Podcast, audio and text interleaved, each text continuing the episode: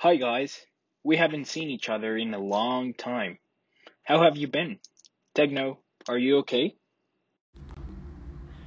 Oh, I've been so tired. These days, I don't know who I am supposed to take the internet away from.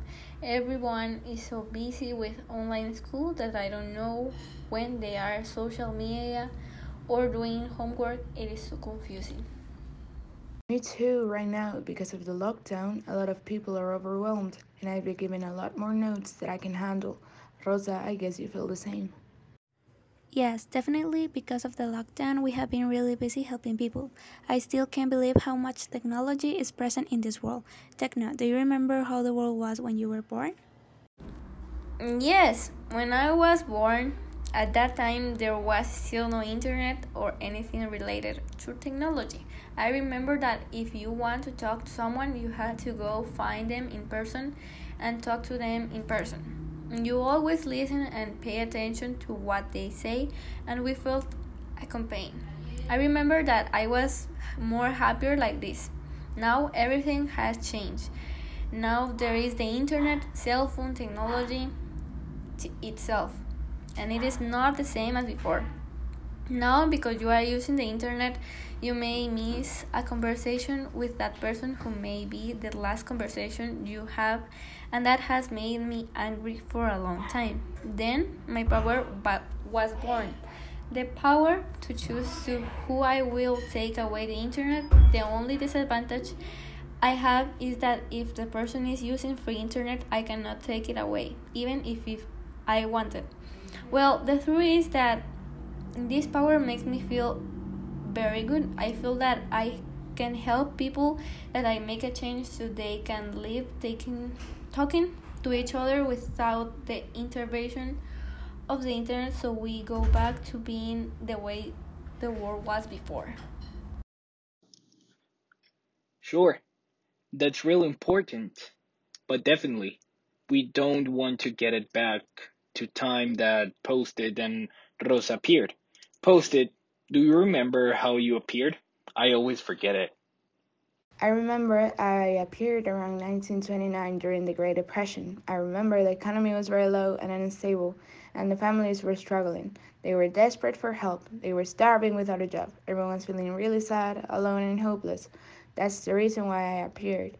I cannot cure people's depression, but I have noticed that being listened and able to relate to other people's problems always helps you. As you know, my power allows me to make people feel listened and accompanied. With my magical post its, people can tell me their problems discreetly, having the assurance that they will not be judged, and let it all out.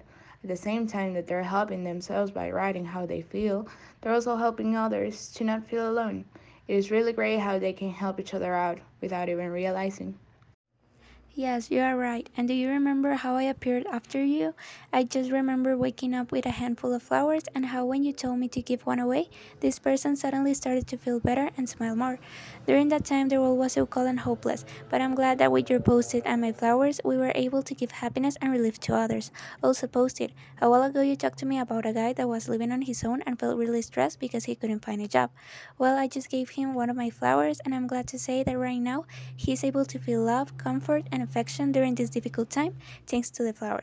But Expander, now that you ask, do you remember when did your powers started? You know, all I can remember is that when I was a kid, I always liked gigantic things, and not for what they made or how they were made, but just because they were gigantic things, and I always had that obsession. Unfortunately, big stuff did not like me because I was short and small. People always made fun of me because of my height. So I, I was ready to change that. So one day, I went to the doctor and they gave me a kind of vaccine. I don't know what it was, but that was supposed to make me grow. But it did not work at all because after two years I was the same height. But suddenly, everything changed and I realized that I could hear the problems of the world and how many people was willing to change them.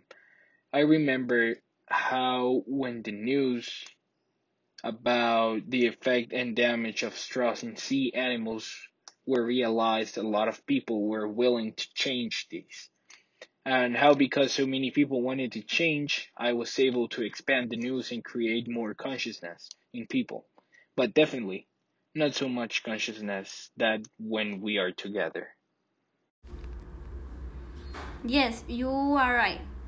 I remember how the first time that we were all together, our powers connect and the message of how we want to change the world was spread through Rosa's flower and post-it notes.